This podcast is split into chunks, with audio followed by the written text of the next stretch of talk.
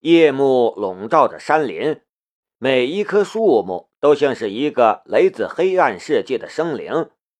他们冷漠地看着在山林里活动的人类，一边是逃亡的人，一边是追捕的人。在他们的眼里，这只是一场无聊的游戏。古可武从前半夜追到了后半夜，开始还有痕迹可寻，可后来便失去了赖以追踪的痕迹。他拆散了追踪的队伍。把人分成了三队，一队直接往山顶的方向追踪，一队往左侧的方向追踪，剩下一队则由他亲自带领往右侧的方向追踪。这个方向是山下白鹿镇的方向。一路追踪，古可武也经历了从兴奋到失望，最后甚至绝望的过程。一路追来，他累得像一条狗，拼尽了全身的力气，可连夏雷的屁都没有闻到一个，更别说是抓到夏雷、干掉夏雷了。更糟糕的是，天下雨了，淅沥沥的春雨从天空上洒落下来，树冠就像是漏斗，不断的往下滴水。地面很快就被打湿了，变得泥泞不堪。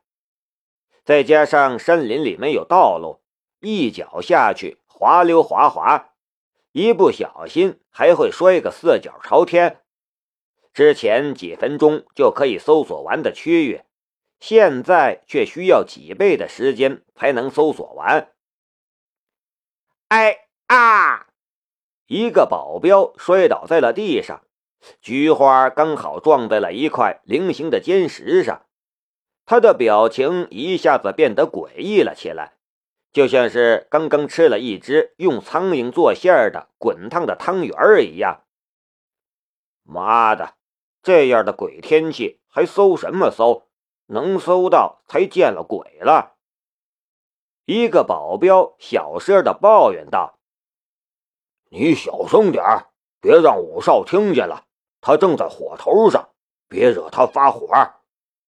一个保镖小声的道：“手下的议论和抱怨，古可武又怎么会听不见？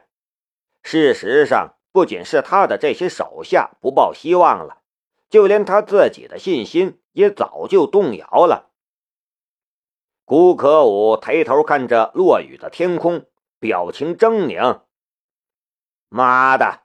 就连你都帮那小子，五少，我们一个保镖小心翼翼的问道：“继续搜。”古可武怒斥道：“我们古家平日养着你们，现在正是需要你们付出的时候。谁要是再嘀嘀咕咕不出力，老子让他滚蛋！”一群保镖闭上了嘴巴。硬着头皮继续往前搜索，这一幕没能逃过夏雷的眼睛。五百米开外，夏雷从一棵大树的树冠上滑了下来。他们追到哪里了？阿妮娜紧张的道：“还远，不用紧张。”夏雷坐了下来，让身体放松。五百米的距离。这是一个很安全的距离，他可以好好休息几分钟了。阿妮娜依偎到了夏雷的身上，她的皮肤冰凉，尤其是没有半点布料遮掩的大长腿，它们暴露在空气和雨水之中，就像是刚从冰水里面捞出来的一样。这里毕竟是北方，虽然是春天，但气温却是很冷的。我把裤子给你吧。夏雷摸了一下阿妮娜的大腿，那份冰凉让他很担忧。那怎么行？你已经把衣服给我了，你是最重要的人，你不能生病。我就算是病了也没事儿。”阿妮娜说道。夏雷的心中一片暖暖的感动，他将阿妮娜拉到了他的怀中，坐我腿上吧，暖和一些。阿妮娜爬到了夏雷的身上，坐到了夏雷的大腿上，紧紧的靠在夏雷的怀里。夏雷的身体很暖和，这让他感觉舒服了很多。开始两分钟倒是相安无事，可两分钟之后就出了一点状况。什么东西？阿妮娜回头看着夏雷。你拿什么东西顶着我？树枝吗？夏雷尴尬的道：“别胡思乱想了，没什么东西。”阿妮娜却扭了两下腰，夏雷赶紧按住了她：“别闹了，抓紧时间休息吧。”阿妮娜反手过来，一把抓去了他所谓的树枝，抿嘴笑了。我知道是什么，我只是想让你放松一下，你太紧张了。夏雷忍不住笑了，被他这么一逗，他确实放松了不少。不同文化的女人确实有着不同的味道，这样的事情也只有她这个西方女人能如此自然的做出来，换作是东方女人，那是很困难的。阿妮娜默默地看着夏雷，然后凑了过去，吻住了他的唇。在这座该死的下着雨的森林里，他也需要一点激情来温暖他的身体和心灵。就在这时，桑清心忽然醒了，他慢慢地撑了起来。他看到了在他身边接吻的夏雷和阿妮娜。然后又看到了他身边的桑月月。桑清心忽然回想起了下来一脚踹开板房的房门，然后将他击晕的情景，他的心中骤然紧张了起来，犹豫了一下，他抱起了在身边的桑月月，悄悄的往外爬起来，准备溜走。一滴雨水突然从树冠上滴落下来，正好砸在了桑月月的额头上。冰凉的雨水一下子将桑月月惊醒，她睁开了眼睛。妈妈，好黑！桑清心跟着伸手捂住了桑月月的小嘴儿，可是已经迟了。桑月月的声音已经被不该听见的人听到了。沉浸在热吻之中的杨妞从夏雷的身上爬了起来，不等夏雷招呼，便挡住了母女俩的去路。桑清心这才留意到，挡在身前的杨妞是一个非常滑稽的存在。她身着男士的外套，但下身却仅有一条破烂不堪的蕾丝花边，几乎不能遮羞。他的脚上还踩着一双拖鞋，满是泥泞。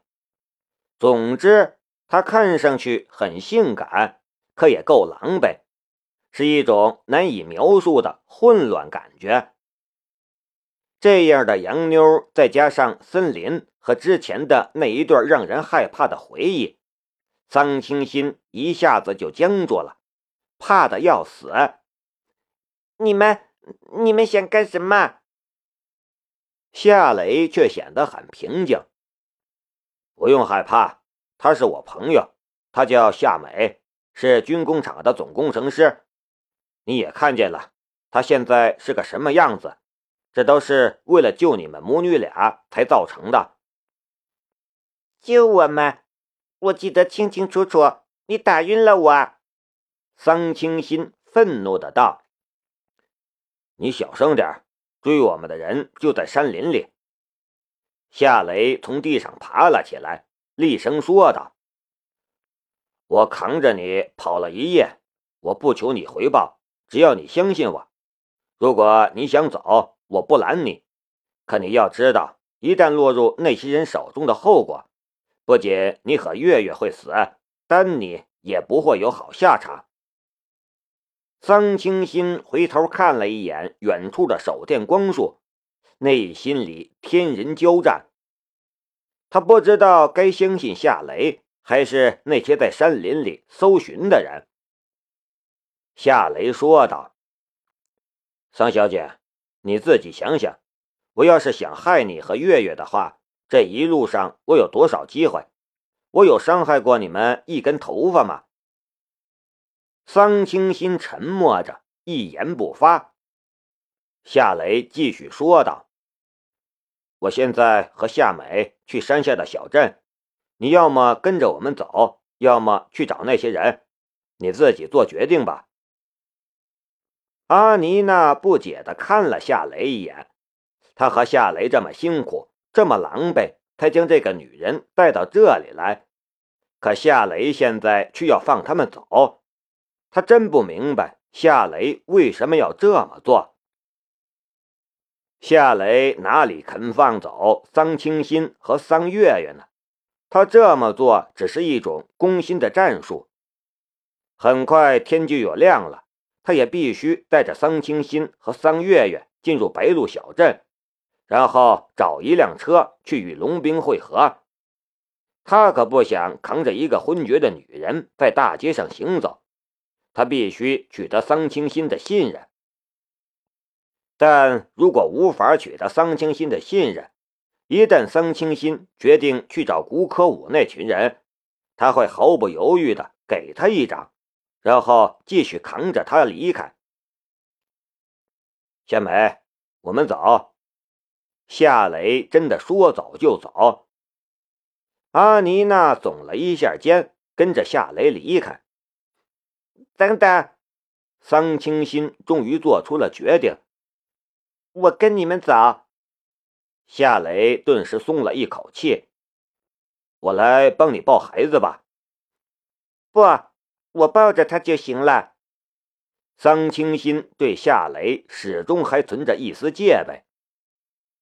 不用扛着桑清心走路，而且是下山的路，夏雷的感觉轻松了很多，行进的速度也比之前快了很多。靠近白鹿镇的时候，三人走上了一条水泥路。这个时候，天色也渐渐亮开了。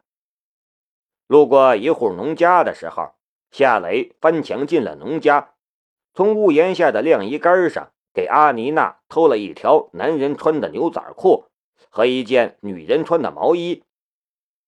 虽然是男人穿的牛仔裤，但这条牛仔裤的主人。显然没有阿妮娜这样的一米八五的身高，她穿上之后短了一截，屁股也被勒得紧绷绷的，很滑稽，却又很诱人。妈妈，叔叔是小偷。桑月月指着夏雷说。桑清心赶紧说道：“别胡说，叔叔不是小偷，他他给了钱的。”夏雷笑了笑：“小月月，今天夏叔叔就带你去见爸爸，好不好？”“好啊，好啊！”桑月月很高兴。夏雷说道：“不过你要听话，不许哭，也不许乱说话，记住了吗？”“嗯，我记住了。”桑月月很认真的样子，然后真的就闭上了嘴巴。夏雷带着阿妮娜和抱着孩子的桑清心进了白鹿小镇，一边走一边给龙兵打电话：“你那边搞定没有？”夏雷有些着急：“已经搞定了，那对母女还在你手上吗？”龙兵的声音他倒是很平静：“在，古可武带着人追了我一个晚上，我们现在在白鹿镇。”你在哪儿？我已经在来的路上了。你先找一个地方躲一躲，给我半个小时的时间。”龙兵说道。“好，你快点，这个地方并不安全。”夏雷挂断了电话，他四下里看了一下，旅馆倒是看到了一家，可不想看见的人也看见了两个。那是古可武的两个保镖，距离他的位置大约三百米，正在大街上东看西看，搜寻着什么。古可武那么聪明的人，不可能不在小镇上留人。幸好雨后的清晨笼罩着一片薄雾，不然那两个保镖已经发现他了。